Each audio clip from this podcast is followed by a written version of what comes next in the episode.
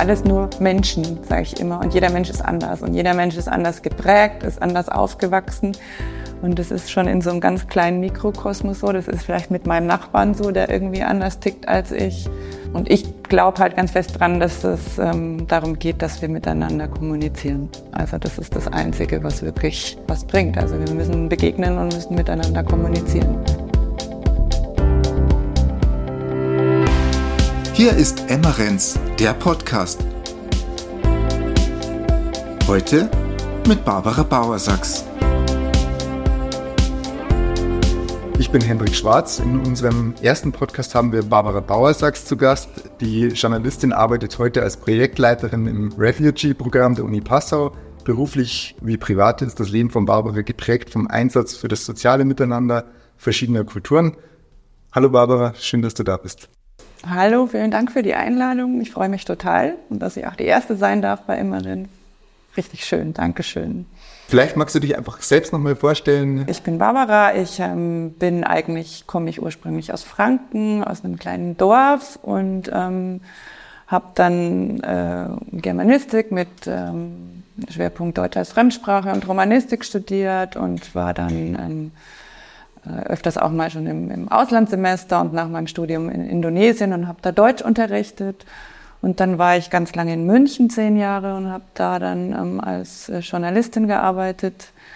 Ja, und dann bin ich irgendwie aus familiären Gründen nach Passau gekommen und habe dann immer noch als freie Journalistin gearbeitet und habe dann aber, ähm, ja, als so die erste Welle an Geflüchteten nach Passau gekommen ist, angefangen, mich da zu engagieren ehrenamtlich und bin dann eigentlich durch Zufall so ähm, auf die Stellenanzeige der Universität gekommen, dass sie jemanden suchen, der dieses neue Refugee-Programm ähm, koordiniert und auch die Deutschkurse. Und dann habe ich mich da beworben und seitdem 2016 bin ich dann an der Uni, genau. Du hast ja jetzt äh, mit sehr vielen verschiedenen Kulturen zu tun interkulturell nennt man das ja auch sehr schön. Wie würdest du das jetzt beschreiben bei dir? Ist das äh, schon immer so, dass du so ein Interesse für andere Kulturen hast und denen auch aufgeschlossen gegenüber stehst? Oder ist das was, was sich erst irgendwann im Laufe deines Lebens so entwickelt hat? Nee, ich bin eigentlich damit aufgewachsen, ehrlich gesagt. Also ich, ähm, mein Vater, der war auch Lehrer für Englisch, Französisch und bei uns zu Hause war irgendwie immer was los und es war immer so,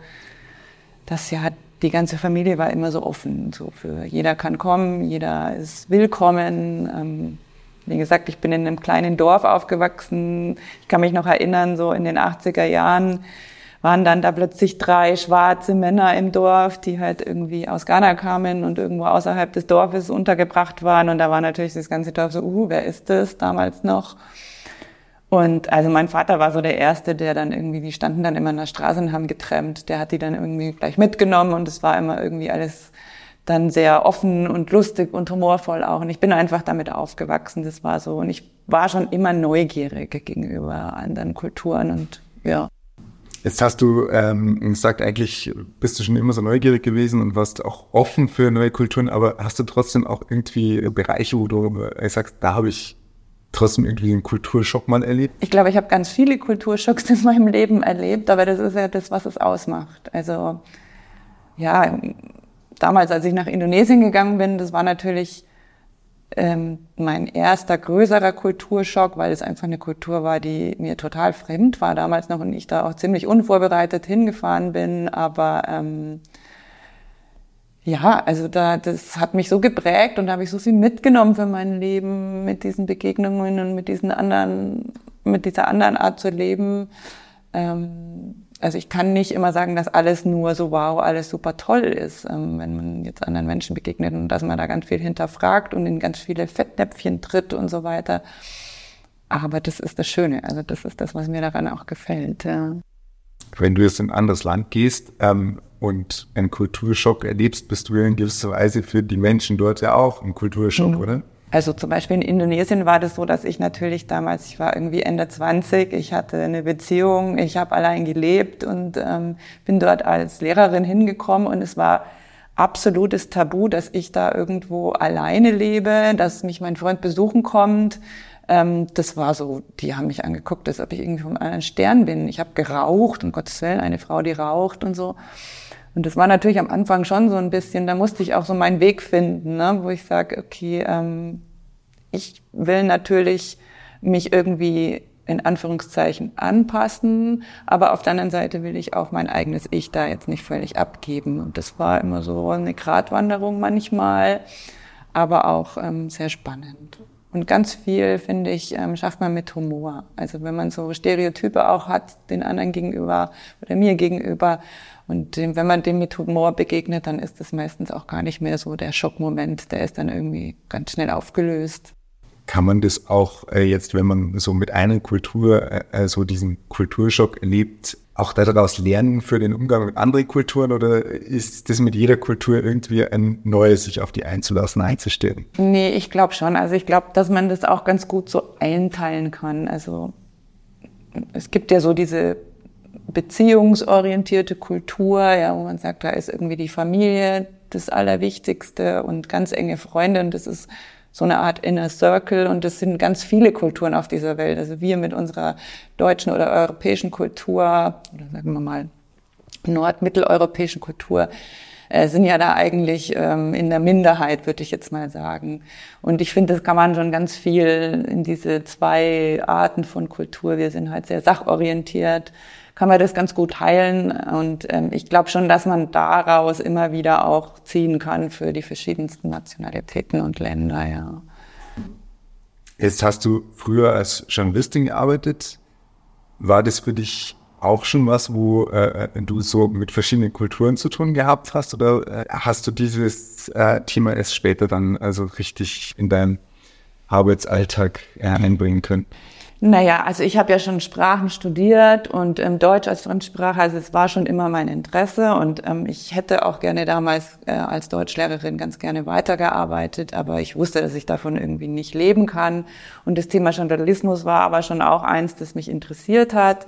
Und ich bin dann da halt eigentlich mehr durch Zufall auch mehr in so in der ähm, Lifestyle-Magazinbranche gelandet und ähm, ja, was heißt da? Klar, im Arbeitsalltag, wir hatten ähm, Magazine, die aus England kamen und auch, wir hatten viele Texte und Fotografen aus den verschiedensten europäischen Ländern. Das heißt, ich musste da schon auch immer irgendwie kommunizieren. Und ich weiß noch, ich habe da angefangen als Volontärin und dann hat mein Chef irgendwie gesagt, ja, du musst jetzt in Italien anrufen und musst mit dem irgendwie die Preise über die Fotos aushandeln. Und ich war total aufgeregt und war irgendwie am Telefon und habe mit dem gesprochen. Und dann habe ich halt gemerkt, okay, alles, was ich sage, ähm, legt er dann im Nachhinein, also der Italiener, anders aus als das, was ich gesagt habe. Und mein Learning war, okay, alles aufschreiben, per E-Mail schreiben ist besser, als jetzt irgendwie miteinander kommunizieren. Und das waren immer schon so kleinere Herausforderungen, wo ich gemerkt habe, ja, und man muss ein Gespräch irgendwie erstmal auf einer privaten Basis anfangen und so weiter. Das waren schon so ähm, erste Begegnungen. Aber das, was ich jetzt mache, da bin ich natürlich noch viel näher dran ganz klar. Jetzt ähm, bist du äh, dann nach Passau gekommen? 2009, ja, genau. Mhm. Und Passau, tiefstes Niederbayern, ist das auch ein Kulturschock gewesen? Am Anfang schon. Also ich habe auch so ein bisschen außerhalb in Heining gewohnt und da waren ja ganz viele wirklich Ur-Passauer und ähm, ja, da war es schon so. Erstens mal hatte ich nicht die Reli richtige Religion in Anführungszeichen. Ich bin evangelisch und meine Kinder sind in den katholischen Kindergarten gegangen und da bin ich schon so Situationen begegnet, wo ich irgendwie total überrascht war, ja, dass das irgendwie, was weiß ich, dass meine Kinder zum Beispiel im Kindergarten ähm, sich kreuzigen mussten und so, wo ich irgendwie dachte, das kann ja gar nicht sein, sowas gibt's noch. Ne? Also ja, klar, so kleine Kulturschocks hatte ich da auch ja, Kulturunterschiede, äh, die man jetzt vielleicht häufig dran denkt. Das sind Geflüchtete, die andere Kulturen haben. Also eigentlich haben wir es in unserer kleinen deutschen Welt ganz genauso, oder? Wir, haben, wir sind alles nur Menschen, sage ich immer. Und jeder Mensch ist anders. Und jeder Mensch ist anders geprägt, ist anders aufgewachsen. Und das ist schon in so einem ganz kleinen Mikrokosmos so. Das ist vielleicht mit meinem Nachbarn so, der irgendwie anders tickt als ich. Und ich glaube halt ganz fest dran, dass es ähm, darum geht, dass wir miteinander kommunizieren. Also das ist das Einzige, was wirklich ähm, ja auch in, in dieser heutigen Auseinandersetzung meiner Meinung nach was bringt. Also wir müssen begegnen und müssen miteinander kommunizieren. Mhm. Und das kann im Kleinen sein, mit dem niederbayerischen Opa von nebenan, aber das kann natürlich auch mit anderen Kulturen so sein, ja. Als du nach Passau gekommen bist, hast du dich zuerst jetzt noch nicht so ähm, intensiv auch mit diesen Themen auseinandergesetzt, oder? Ähm, das ist, glaube ich, dann mit 2015 ähm, gekommen, als die vielen Geflüchteten dann äh, nach Deutschland, vor allem auch nach Passau gekommen sind, oder? Genau. Also ich habe ja damals noch freiberuflich gearbeitet, war halt zu Hause, meine Kinder waren noch ganz klein und dann ja, dann war eigentlich diese Situation, dass ich irgendwie mal mit meiner Mutter nach ähm, in den Bayerischen Wald gefahren bin und meinen Kindern und wir waren am Bahnhof und dann habe ich da die ganzen Familien am Boden sitzen sehen. Ähm, es waren halt hauptsächlich Syrer damals noch und habe mir gedacht, was passiert hier eigentlich? Ähm, und dann bin ich wieder zurückgekommen und dann gab es ja damals irgendwie Passau verbindet ähm, als Facebook-Gruppe und da habe ich mich dann da mal angeschlossen und habe halt so mitbekommen, dass es einfach am Anfang ja nur drum ging, Wasser an den Bahnhof zu bringen oder so. Und dann haben die irgendwann oben diese Erstaufnahme Dekra-Hallen geöffnet, wo am Anfang nur die Bundespolizei drin war und haben einen Aufruf gemacht, wer da mithelfen will, soll kommen. Und dann habe ich mir gedacht, da fahre ich jetzt hin, das will ich machen ja, und das war so mein Einstieg. Und dann habe ich mich, ähm, ja, bin, war ich immer am Bahnhof, habe damit geholfen und habe dann aber auch weiterhin hier mit in den Unterkünften, in den geflüchteten Unterkünften ähm, mitgeholfen, auch Deutsch unterrichtet und habe dann noch, ja, da hat sich eigentlich so eine kleine Community dann schon entwickelt aus äh, Personen aus den verschiedenen Ländern und wir, die so geholfen haben. Und das war dann wirklich eigentlich, das war auch eine schöne Zeit. Es war natürlich auch sehr ja, herausfordernd. Man hat natürlich viele Geschichten gehört, aber es war auch wirklich eine tolle Zeit. Ja. Du sagst, erzählst du, du hast äh, sehr interessante Menschen kennengelernt. Ähm, das sind ja Lebensläufe teilweise, die auch sehr äh, tragisch, dramatisch äh, sind. So wie du das erst erzählst, hört sich das so positiv an. Ähm, äh, war das wirklich auch für dich äh, positiv oder äh, gab es schon auch so, so dass dich das belastet hat, diese ähm, äh, ähm, Geschichten von den Geflüchteten zu hören? Auf alle Fälle. Also auf alle Fälle hat mich das gerade am Anfang belastet. Ich weiß noch, ich bin die erste Nacht damals von dieser Dekrale nach Hause gekommen und ich habe erst mal zwei Stunden wirklich geweint, weil ich das irgendwie ganz furchtbar alles fand. Ähm, ja, aber wie so ist im Leben? Also man gewöhnt sich an alles. Ne? Also das ist vielleicht auch so ein Schutzmechanismus. Es ist dann irgendwann auch so, ich meine, ich habe ja dann Deutsch unterrichtet in den Deutschkursen. Ich war vier bis fünf Tage die Woche mit den Menschen zusammen. Ich habe immer wieder ähnliche Geschichten gehört und irgendwann, also abstumpfen ist jetzt irgendwie ähm, ein hartes Wort, das weiß jetzt nicht, aber irgendwann kann man da besser das irgendwie damit umgehen. Also das schon. Und ich merke jetzt auch, dass ich oft denke, na ja, okay, die Geschichten, die kenne ich alle und so, aber dann gibt's immer mal wieder so Einzelschicksale, ähm, die ich dann höre, ähm, auch jetzt aktuell wieder von, was weiß ich, der Bruder flüchtet gerade und die Situation, wie ist die jetzt in, an der Grenze zwischen Belarus und Polen? Und wenn man sich das dann wieder anhört, da ist es dann schon so, dass ich nach Hause gehe und denke mir, oh Gott, also das ist irgendwie das berührt mich auch immer noch ganz schlimm. Und da bin ich auch immer noch so, dass ich mir denke, was kann ich tun, was kann ich tun? Letztendlich kann ich nichts tun, aber ja, das nehme ich mit, auf alle Fälle. Also es ist für mich persönlich natürlich positiv im Sinne von, dass ich viel lerne, aber die Geschichten an und für sich sind gar nicht positiv, nein. Jetzt lernst du viel äh, äh oder hast du viel von denen äh, auch ähm, gelernt, aber ist natürlich auch äh, die andere Seite, die können ja auch äh, was von uns oder von dir lernen. Konntest du denen auch was von unserer Kultur, von unserer Sprache dann in diesen kurzen Zeiten, wo die ja dann hier waren, mitgeben oder äh, wie, wie war das damals? Ja, also sowas passiert ja automatisch. Also wenn man sich alleine, wenn man sich nur gegenseitig zum Essen einlädt, passiert das automatisch, dass man so einen kulturellen Austausch hat. Ja, also ich gebe immer ganz gerne so Beispiele. Ähm, ich hatte äh, ganz am Anfang schon so eine, so eine Runde eingeladen. Da waren, glaube ich, ein Iraker und ein Syrer da. Gesagt, dann sind die gekommen und dann habe ich gefragt, was möchtet ihr denn trinken?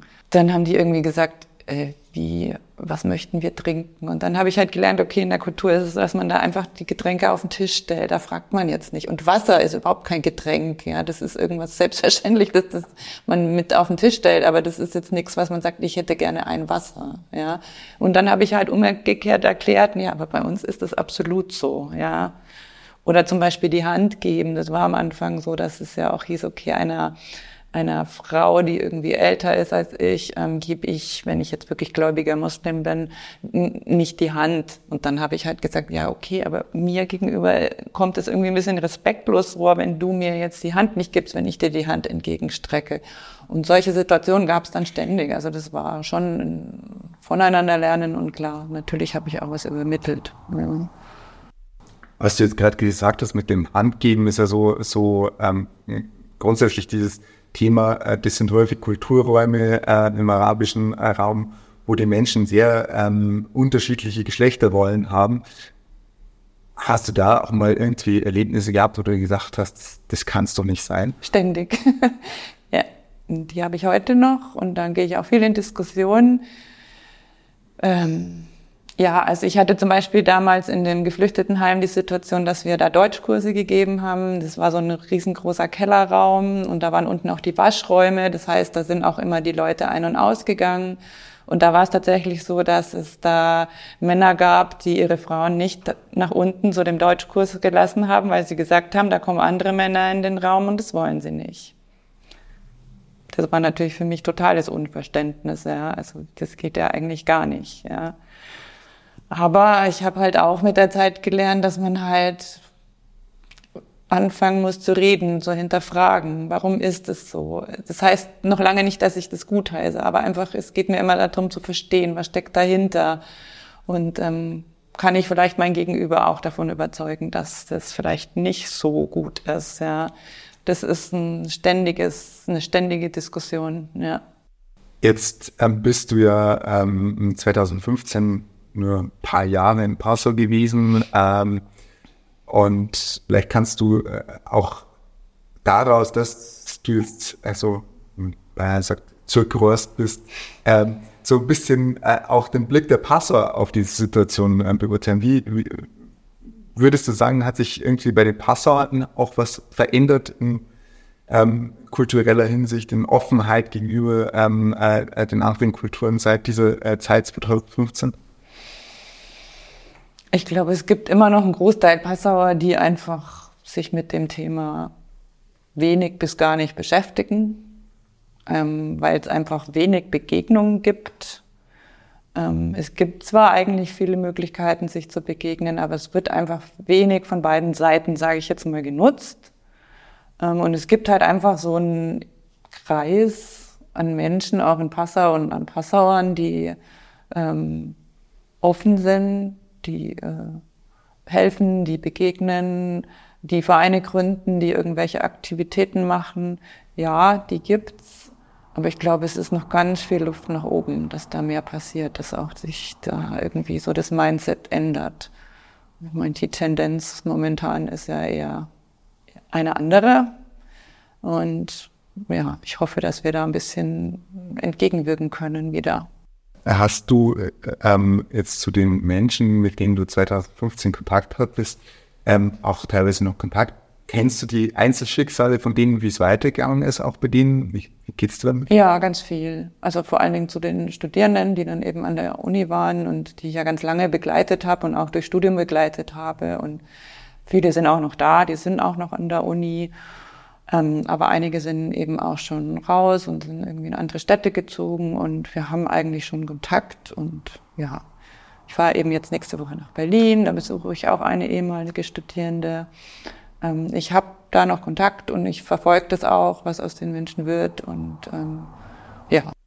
Die Studierenden sind ja jetzt auch schon so ein bisschen so der Übergang ähm, von deinem ehrenamtlichen Engagement in ähm, das berufliche Engagement. Vielleicht kannst du das erzählen, wie, wie ist es das passiert, dass du dann auch angefangen hast, dich beruflich mit dem Thema zu befassen? Ja, das ähm, war eben, wie gesagt, eigentlich eher Zufall. Also die Universität Passau hat eben ähm, dieses neue Programm eröffnet, das Refugee-Programm, und haben, die haben dann eben jemanden gesucht, und dann habe ich gedacht, okay, ich habe ja mal irgendwann vor 100 Jahren Deutsch als Fremdsprache gemacht und habe mich dann beworben und dachte damals noch so, ach naja, die nehmen mich bestimmt nicht, da gibt's andere. Aber das hat dann eben geklappt und ähm, ja, das hat mir dann schon viel geholfen, dass ich dann schon in dem Thema ganz gut drin war, dass ich halt das Gefühl hatte, ich kann jetzt mit den Leuten, die da bei mir in den Deutschkursen sitzen, die kann ich auch gut schon einigermaßen gut verstehen und weiß, was die so mitbringen. Und das hat dann schon auch ähm, mir persönlich geholfen, ähm, da im, im Unterricht das ganz gut hinzukriegen. Ja, und so ist das eigentlich einfach automatisch weitergegangen. Und jetzt, wie gesagt, arbeite ich ja nicht nur, also wir haben jetzt auch momentan nicht mehr so viele, also wir haben schon noch geflüchtete Studierende, aber wir können das ja auch nicht wirklich bei jedem sehen, ob der jetzt geflüchtet ist oder nicht. Genau, also das hat sich jetzt ein bisschen ausgeweitet auf, auf alle internationalen Studierenden, genau. Aber es gibt schon einen Unterschied, also das muss man auch sehen. Also die einen sind halt freiwillig hier und die anderen wollten halt eigentlich nicht hier sein, genau. Es ist natürlich auch so das Unterschied, ähm, wenn du es Studierende hast, die hier irgendwie ihren Weg weitergehen wollen, eine Ausbildung machen. Du hast die Leute, die direkt 2015 angekommen sind. Das ist wahrscheinlich auch ein, ein äh, sehr großer Unterschied, wie äh, die Menschen ticken, oder? Also die entwickeln sich natürlich alle. Ähm, und wenn du hier ankommst, also ich hatte immer so das Gefühl, also wir haben sehr viel geschafft. Wir haben ja wirklich hier auch gerade in Passau durch die ganzen ehrenamtlichen Helfer wirklich viel geschafft. Aber ich hatte halt immer so das Gefühl, dass das für die Ankommenden auch oft viel zu schnell diese bürokratischen Wege ging. Also man musste irgendwie sofort äh, gleich in den Integrationskurs gehen und irgendwie ständig zu irgendeiner Behörde rennen und brauchte immer irgendjemanden, der geholfen hat. Aber so dieses wirkliche Ankommen oder mal durchschnaufen oder auch dieses soziale Miteinander vielleicht mit den Leuten ähm, aus Passau, das ist halt irgendwie ein bisschen hinten angestanden. Und äh, das ist, glaube ich, das, was ich sage immer, die brauchen einfach mal so eine Verschnaufspause. Man muss erst mal ankommen, ja, und darf nicht sofort so zack, zack, zack los. Und das war natürlich Dadurch, dass das Refugee-Programm so ein vorbereitendes Programm war auf das Studium, war das ganz gut, weil die so ein bisschen Zeit hatten, sich zu orientieren. Ähm, aber dann natürlich im Studium einfach dann schon viel gewusst haben, wie es so läuft, aber trotz allem immer noch irgendwie ganz oft überfordert waren, weil wir halt einfach ein komplett anderes Bildungssystem auch haben. Und ähm, ja, und dann immer trotz allem immer noch diese Päckchen tragen, also sich um die Familie zu Hause Sorgen machen, kümmern müssen, Geld verdienen müssen. Ähm, genau, aber trotz allem ist es natürlich so, dass dann auch oft diejenigen, die ähm, schon ein paar Jahre hier sind, als sogenannte Brückenbauer funktionieren und ähm, ihren ähm, Mitbürgern, die aus ihrem Land kommen, helfen. Es ist äh, so, dass natürlich im Refugee-Programm ums Thema Sprache geht. Ich stelle mir das irgendwie schwierig vor, wenn ich da jetzt eine Gruppe äh, habe äh, mit Leuten, die, die irgendwie aus dem ganzen Leben rausgerissen sind und ähm, jetzt äh, soll man ihnen eine Sprache beibringen, man, man muss sie mit der Bürokratie in Deutschland vertraut machen, man muss sie mit dem Schulwesen vertraut machen, ähm, sie sollen die Kultur kennenlernen. Lässt sich das alles überhaupt dann äh, also unter einen Hut bringen? Ja, also ich sage da ganz überzeugt ja, aber man muss auch sagen, dass man die Sprache nicht so in den Mittelpunkt rücken darf. Also wenn ich jetzt so ein ganz strikter Deutschlehrer bin, der sagt, die müssen jetzt hm, hm, hm, Kapitel 1, 2, 3 und irgendwie die Grammatik und das und das lernen, dann funktioniert's nicht. Also ich habe das schon, es war schon so, dass ich mich als Lehrerin auch auf die Geschichten eingelassen habe. Einfach um auch zu verstehen, ähm, wenn jetzt mal einer im Unterricht immer einschläft, dann muss ich irgendwie nachhören, was ist denn da los? Der konnte die ganze Nacht nicht schlafen, weil zu Hause irgendwie das, seine Stadt bombardiert wurde, ja. Klar, oder was weiß ich, weil irgendjemand anderem wieder geholfen werden musste aus der Familie. Oder es sind ja einfach auch traumatisierte Menschen gewesen. Also das musste man schon mit einbeziehen und ich habe schon immer versucht, auch so dieses ähm, ja, dass ich nach dem Unterricht in der Cafeteria haben wir zusammen Kaffee getrunken oder wir haben auch oft mal Ausflüge gemacht. Also das ist dann schon auf einer Ebene gewesen, wo ich viel mir angehört habe, zugehört habe und ähm, einfach immer so das versucht habe, ihnen so das Gefühl zu geben, hey, ich verstehe euch, aber auf der anderen Seite habt ihr auch diesen Weg vor euch und ich sage euch ungefähr, wie es geht und ihr müsst euch auch irgendwie da ein bisschen anstrengen. Ja, also ihr müsst schon auch irgendwie euren Weg finden. Und das war schon manchmal so ein, so ein, ja, so, so eine Herausforderung. Aber ich glaube, das war das Wichtigste war einfach dieses Zuhören können und sich auch wirklich mit den einzelnen Personen auseinandersetzen. Ja. Also was du jetzt beschreibst, ist ja auch ähm, über das Berufliche hinaus. Da, mhm. da, hast du jetzt auch so eine ähm, Vermischung von Beruf und Ehrenamt. Ähm, hat sich das so entwickelt? War das bewusst von dir auch so gewollt, dass es so ja. ist? Äh? Also ich glaube, ich, das ist einfach, ich bin so ein Typ Mensch, der irgendwie ähm, mein Gegenüber, mit dem ich jetzt längere Zeit verbringe, sei es jetzt im Unterricht und in dieser besonderen Situation, dann, wie gesagt, dann kommt wieder das Thema Neugierde. Ich wollte einfach immer wissen, wer ist denn das? Was sind das für Menschen? Was haben die für eine Geschichte? Und das hat ja auch jeder Einzelne eine andere Geschichte.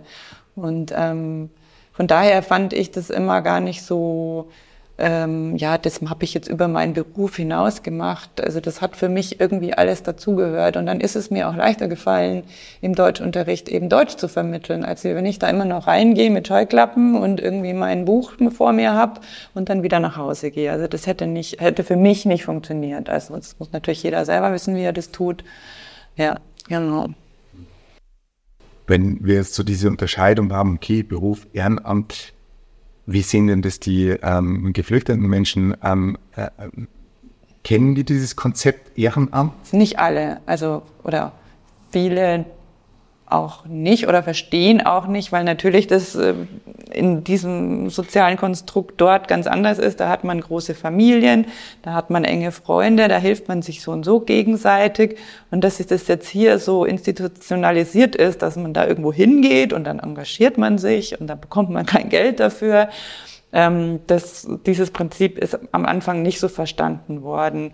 Und natürlich war es so, dass sie gesagt haben, ja, das ist toll, dass es so viele ähm, Passauer gibt, die uns jetzt helfen, aber das war dann mh, mm, manchmal auch so, also das hört sich jetzt vielleicht ein bisschen blöd an, aber so eine Selbstverständlichkeit, weil es in ihrem Land genau so wäre oder gewesen wäre. Ja, also ich meine, Syrien hat ja auch viele Geflüchtete aufgenommen und da war es halt so, dass die Leute sofort in die Familien aufgenommen wurden und das ist einfach so eine ganz andere Art und Weise des Miteinanderlebens. Deswegen ist dieses, das ist bis heute noch so, dass ich jetzt zum Beispiel in dem Projekt, das ich jetzt mache, All You Can Do, da geht es ja auch um ehrenamtliches Engagement. Aber da sind nicht so viele Leute aus dem Nahen Osten mit dabei, weil die einfach dieses Prinzip, das ich mache, muss da jetzt irgendwo hingehen, um irgendwem zu helfen, gar nicht so kennen, sondern wenn, dann macht man das einfach intuitiv von sich aus, genau. Wir haben jetzt ganz viel über die Geflüchteten gesprochen, aber jetzt an der Uni hast du ja ähm, äh, heute nicht nur mit Geflüchteten, sondern einfach grundsätzlich mit Studierenden zu tun, die aus der ganzen Welt kommen. Sind es dann, wenn du da jetzt Unterschiede merkst, ähm, sind es Unterschiede, die mehr aus den verschiedenen Kulturräumen bedingt sind oder sind es tatsächlich einfach aus den Lebensläufen auch äh, ähm, Unterschiede, die ähm, über den Menschen? Ich würde mal sagen beides. Natürlich sind es auch kulturelle Unterschiede, wobei das immer ganz spannend ist, welche Kulturen sich gut verstehen und welche vielleicht nicht so. Aber ja, der größte Unterschied ist der des Lebenslaufes, weil ich oft das Gefühl habe, dass ein 21-jähriger Geflüchteter ähm, in seinem Leben viel, viel mehr erlebt hat als ein 21-jähriger Italiener, sage ich jetzt mal, also oder deutscher Studierender. Ähm, und dass die da dadurch einfach auch schon mal manche zehn Jahre älter wirken und dass sie auch oft sagen, dass sie schon so immer das Problem haben, dass sie einfach gar nicht so richtig verstanden werden, was sie alles schon in ihrem Leben mitgemacht haben. Und sie wollen ja auch nicht ständig darüber reden, so in diese Opferrolle. Ja, ich habe in meinem Leben dies und das schon erlebt, sondern eigentlich wollen sie immer, dass man ihnen ganz normal als ähm, Kommilitone, Kommilitonin begegnet und ähm, also ich glaube, da ist immer so ein bisschen die Krux. Und man muss natürlich auch sagen, dass wobei das bei allen International so ist, dass es immer so Communities gibt, in denen sie auch so bleiben. Ja, also das ist dann oft so, dass dies, es gibt einfach so eine arabische Community auch hier in Passau, die halt einfach so ähm, schon auch sehr unter sich bleibt. Bei, bei den Studierenden ist es nicht mehr ganz so, aber ich glaube einfach bei Familien und so ist es wirklich so, dass die alle sehr, sehr unter sich bleiben, immer noch, leider. Ja. Wenn du sagst, dass die so äh unter sich bleiben, in so Grüppchen bleiben. Ähm, wie viel ähm, so an dieser, ähm, ja, Integrationsleistung passiert denn trotzdem auch so unter den Studierenden untereinander? Also das muss ich jetzt mal, da muss ich jetzt mal meine ganz persönliche Sicht auf die ähm, Studierenden hier ähm, kommunizieren. Ich bin manchmal ein bisschen erschrocken, wie wenig ähm, offen die einheimischen Studierenden sind. Also es gibt natürlich ein, ein, was weiß ich, es gibt natürlich viele, die auch ähm, sich in den Hochschulgruppen oder so für, für internationale engagieren und die auch wirklich in der Geflüchtetenhilfe sind oder so. Aber es gibt einfach einen großen ähm, Kreis an Studierenden und ich weiß nicht, ob das an der Generation liegt. Ich habe es ehrlich gesagt noch nicht rausgefunden, die so mit Scheuklappen ihren Weg gehen und nicht links und nicht rechts gucken.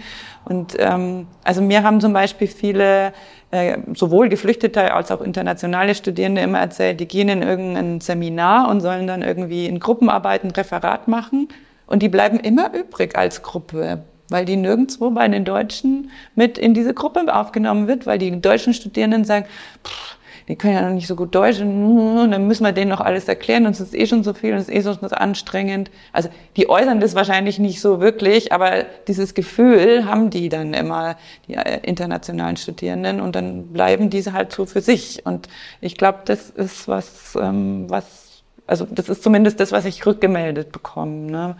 Und das finde ich eigentlich ziemlich schade. Also ich würde mir wünschen, dass da mehr Engagement von Seiten der, der deutschen Studierenden ist. Aber auch auf der anderen Seite sage ich dann immer, na ja, wenn ihr euch in einer Gruppe in die Mensa setzt und äh, an dem Tisch sitzt und irgendwie in einer anderen Sprache sprecht, ähm, dann ist es vielleicht auch ein bisschen schwierig, von außen reinzukommen. Ihr müsst schon auch irgendwie so Schritte machen. Ne? Also, ja. Häufig hört man ja auch äh, gegenüber Flüchtenden oder Ausländern allgemein ähm, so dieses Vorbehalte, äh, so gewisse Angst vor, gerade im arabischen Bereich auch, ähm, der wahrscheinlich so gut wie immer unbegründet ist, aber ähm, wie kann man Menschen denn so diese Angst davor nehmen, diesen Schritt mal auf ähm, andere Kulturen zuzugehen? Also wenn ich da die Ideallösung hätte, wäre ich auch froh drüber.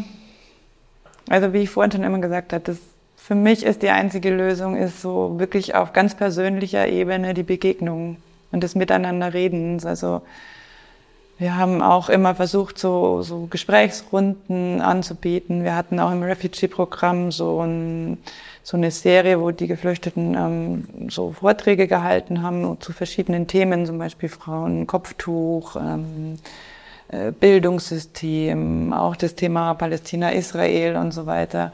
Und da waren schon einige, aber so wahnsinnig viele Besucher waren jetzt dann auch nicht da. Aber man versucht schon immer wieder mit so Begegnungsformaten, sage ich jetzt mal, Ängste abzubauen. Ja, und ich glaube, das ist die einzige Möglichkeit, die wir haben. Grundsätzlich zusammenfassend, egal ob es jetzt ähm, eine komplett andere Kultur äh, äh, von der anderen Seite der Welt ist oder ähm, auch nur der Nachbar im Prinzip ähm, können wir zusammenfassen, man muss einfach immer aufgeschlossen, neugierig sein und miteinander reden, oder?